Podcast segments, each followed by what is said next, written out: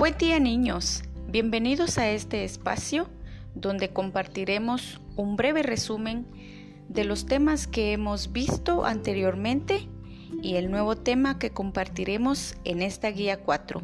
Acompáñenme. Bien, este será el audio número 1 y en este audio vamos a hablar brevemente sobre nuestro primer tema, la independencia. Los criollos fueron los que iniciaron con esta idea. Ellos estaban en desacuerdo con el hecho de no permitirles ocupar cargos públicos y que debían comerciar solo con España. La independencia se dio por dos causas. Ustedes ya lo habrán leído en un tema anterior. La primera de ellas es la causa interna. ¿Qué significa? Que habían problemas o situaciones que se dieron dentro de las colonias que ya estaban aquí en América. La dos, las causas externas. ¿Qué significa? Que fueron problemas o acontecimientos que se dieron fuera de América y estos influyeron en la decisión de independizarse. ¿Recuerdan ustedes que hablamos sobre la independencia de Estados Unidos, la Revolución Francesa, la invasión a España, por ponerles un ejemplo? Esas son causas externas que motivaron a los criollos a tomar en serio la idea de la independencia.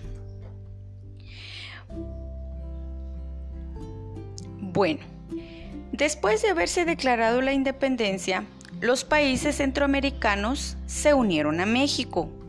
Por eso vimos el tema anexión a México. Después de un año, para ser exactos, en 1823, se declaró la independencia definitivamente de España, México o cualquier otro, otro país. Al principio se pensó que ser una sola nación era mejor y no estar divididos.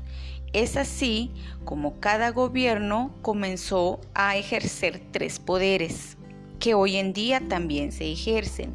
¿Cuáles son? Ejecutivo, legislativo y judicial.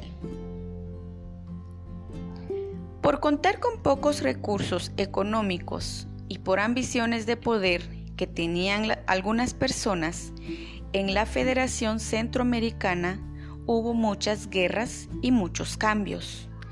Dentro de todo este acontecimiento aparecen personajes que ustedes ya han investigado y ya tienen idea de quiénes son. Por ejemplo, Francisco Morazán, Rafael Carrera y Mariano Galvez. Finalmente, después de tantos acontecimientos que pasaron, se declaró la independencia total de Guatemala. No olviden que el 15 de septiembre de 1821 Guatemala se declara independiente.